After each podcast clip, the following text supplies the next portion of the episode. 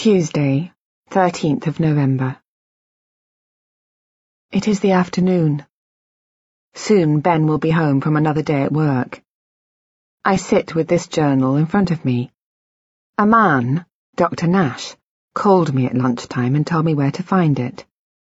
I was sitting in the living room when he rang and at first did not believe that he knew who I was. Look in the shoebox in the wardrobe, he'd said eventually. You'll find a book. I hadn't believed him, but he had stayed on the line while I looked, and he was right. My journal was there, wrapped in tissue. I lifted it out as if it were fragile, and then, once I had said goodbye to Dr. Nash, I knelt by the wardrobe and read it. Every word. I was nervous, though I didn't know why. The journal felt forbidden, dangerous, though this was perhaps only because of the care with which I'd hidden it. I glanced up repeatedly from its pages to check the time, even closed it quickly and put it back in its tissue when there was the sound of a car outside the house. But now I am calm. I am writing this in the window of the bedroom, in the bay. It feels familiar here, somehow, as if this is a place where I sit often. I can see down the street, in one direction to a row of tall trees behind which a park can be glimpsed in the other to a row of houses, and another busier road. I realise that, though I may choose to keep my journal secret from Ben, nothing terrible would happen if he were to find it. He is my husband. I can trust him. I read again of the excitement I felt on the way home yesterday. It has disappeared. Now I feel content, still. Cars pass. Occasionally someone walks by, a man whistling or a younger mother taking her child to the park and then, later, away from it. In the distance a plane, coming into land, seems almost to be stationary. The houses opposite are empty. The street quiet apart from the whistling man and the bark of an unhappy dog. The commotion of the morning, with its symphony of closing doors and sing-song goodbyes and revved engines, has disappeared. I feel alone in the world. It begins to rain. Large droplets spatter the window in front of my face, hang for a moment, and then, joined by others, begin their slow slide down the pane. I put my hand up to the cold glass. So much separates me from the rest of the world. I read of visiting the home I had shared with my husband. Was it really only yesterday those words were written? They do not feel as if they belong to me. I read of the day I had remembered too, of kissing my husband, in the house we bought together so long ago. And when I close my eyes I can see it again. It is dim at first, unfocused, but then the image shimmers and resolves, snapping to sharpness with an almost overwhelming intensity. My husband, tearing at my clothes, Ben holding me, his kisses becoming more urgent, deeper, I remember we neither ate the fish nor drank the wine. Instead, when we had finished making love, we stayed in bed for as long as we could, our legs entwined, my head on his chest, his hand stroking my hair, semen drying on my stomach. We were silent. Happiness surrounded us like a cloud. I love you, he said. He was whispering, as if he had never said those words before and, though he must have done so many times, they sounded new, forbidden and dangerous. I looked up at him, at the stubble on his chin, the flesh of his lips and the outline of his nose above them. I love you too, I said, whispering into his chest, as if the words were fragile. He squeezed my body to his then and kissed me softly, the top of my head, my brow, I closed my eyes and he kissed my eyelids, barely brushing them with his lips. I felt safe. At home. I felt as if here, against his body, was the only place in which I belonged. The only place I had ever wanted to be. We lay in silence for a while, holding each other, our skin merging, our breathing synchronized. I felt as if silence might allow the moment to last forever which would still not be enough. Ben broke the spell. I have to leave, he said, and I opened my eyes and took his hand in mine. It felt warm, soft. I brought it to my mouth and kissed it. The taste of glass and earth. Already, I said.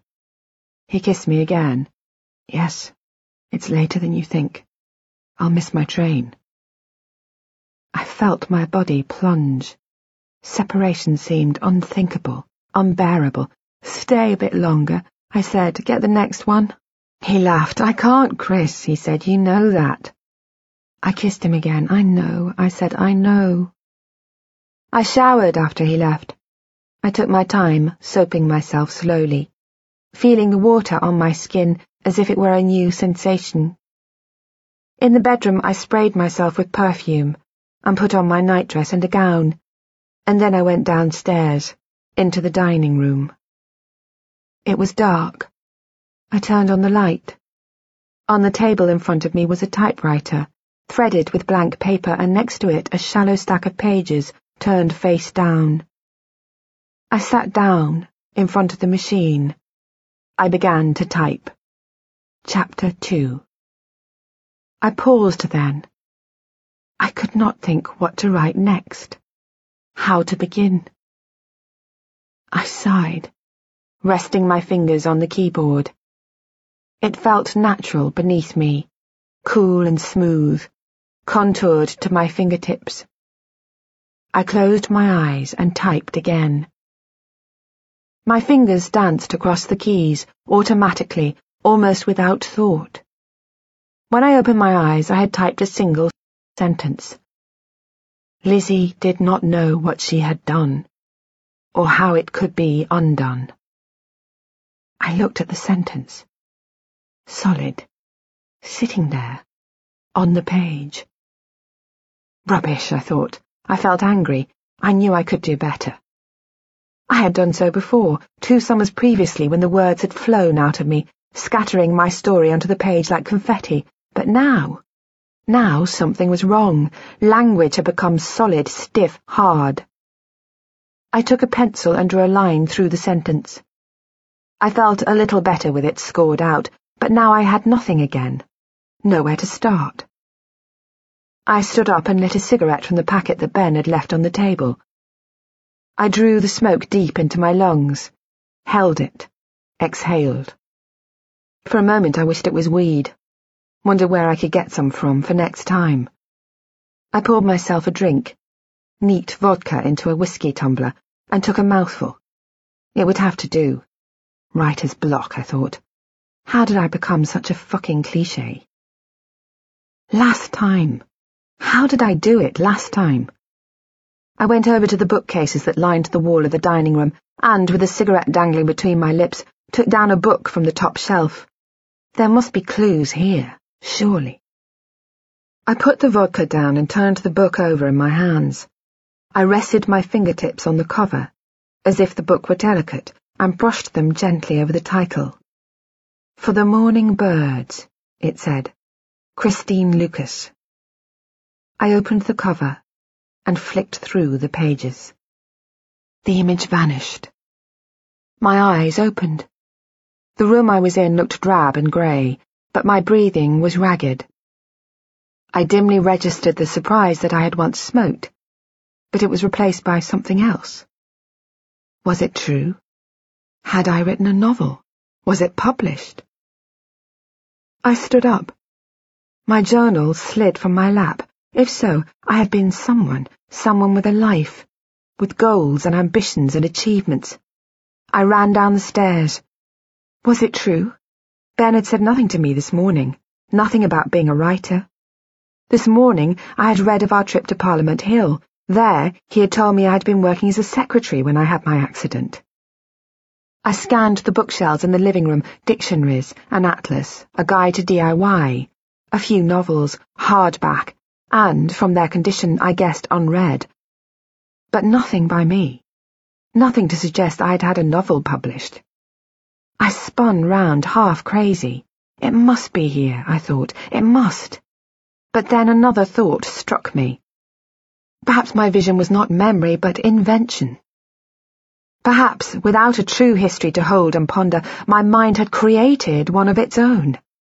Perhaps my subconscious decided that I was a writer because that is what I always wanted to be. I ran back upstairs.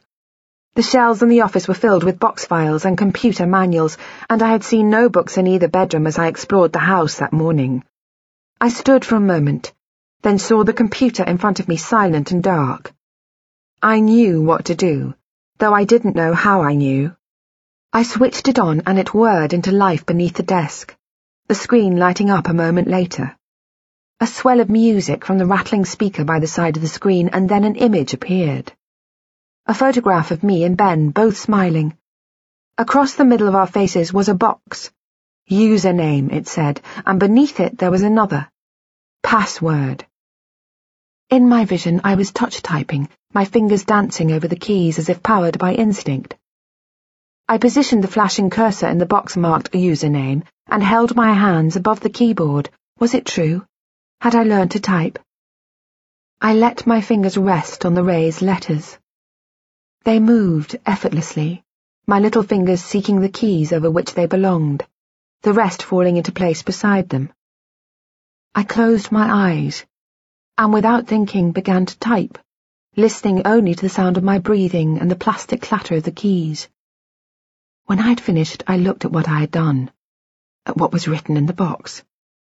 I expected nonsense, but what I saw shocked me. The quick brown fox jumps over the lazy dog. I stared at the screen. It was true. I could touch type. Maybe my vision was not invention, but memory. Maybe I had written a novel. I ran into the bedroom. It didn't make sense. For a moment, I had the almost overwhelming feeling that I was going mad. The novel seemed to exist and not exist at the same time, to be real and also totally imaginary. I could remember nothing of it, nothing about its plot or characters, not even the reason I had given it its title, yet still it felt real, as if it beat within me like a heart. And why had Ben not told me? Not kept a copy on display? I pictured it, hidden in the house, wrapped in tissue, stored in a box in the loft or the cellar. Why?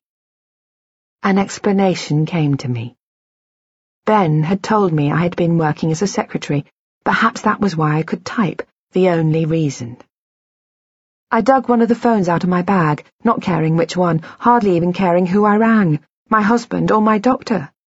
Both seemed equally alien to me. I flipped it open and scrolled through the menu until I saw a name I recognized, then pressed the call button. Dr. Nash, I said when the call was answered. It's Christine. He began to say something, but I interrupted him. Listen, did I ever write anything? Sorry, he said. He sounded confused, and for a moment I had the sense I had done something terribly wrong. I wondered whether he even knew who I was, but then he said, Christine? I repeated what I had said. I just remembered something, that I was writing something years ago. When I first knew Ben, I think. A novel. Did I ever write a novel? He didn't seem to understand what I meant. A novel? Yes, I said. I seem to remember wanting to be a writer when I was little. I just wonder whether I ever wrote anything. Ben told me I worked as a secretary, but I was just thinking... He hasn't told you? He said.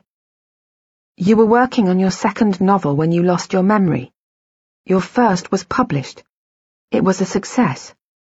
I wouldn't say it was a bestseller, but it was certainly a success. The words spun in on each other. A novel, a success, Published, it was true. My memory had been real. I didn't know what to say, what to think. I said goodbye, then came upstairs to write this.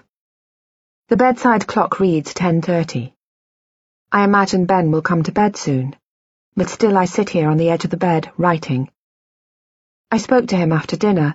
I had spent the afternoon fretful, pacing from one room to another, looking at everything as if for the first time, wondering why he would so thoroughly remove evidence of even this modest success. It didn't make sense. Was he ashamed? Embarrassed? Had I written about him, our life together? Or was the reason something worse? Something darker I could not yet see. By the time he got home, I had resolved to ask him directly. But now, Now that did not seem possible. It felt like I would be accusing him of lying. I spoke as casually as I could.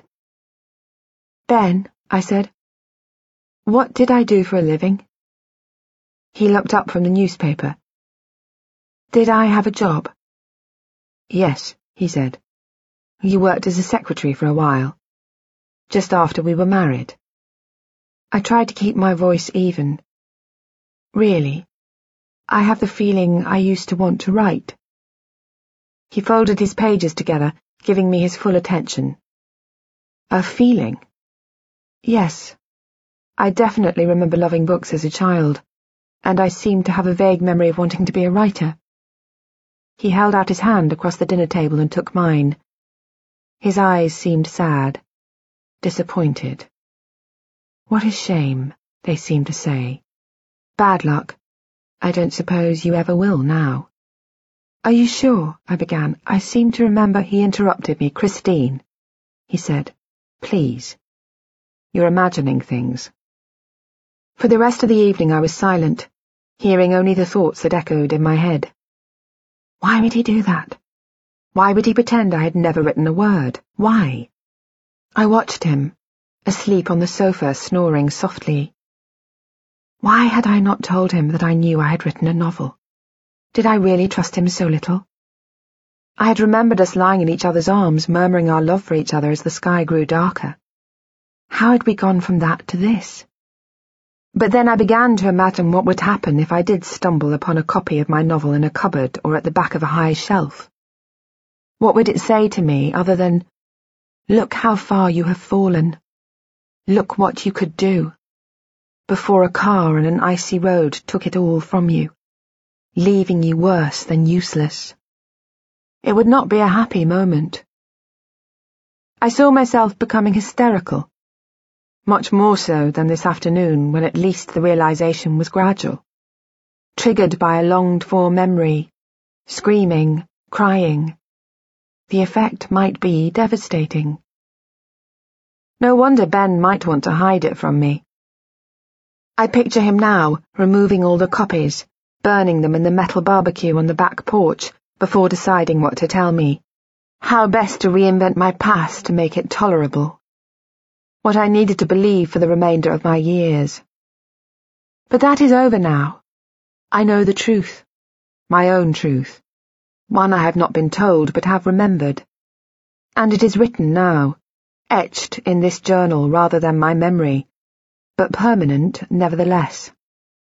I know that the book I am writing, my second, I realize with pride, may be dangerous, as well as necessary. It is not fiction. It may reveal things best left undiscovered, secrets that ought not to see the light of day. But still my pen moves across the page.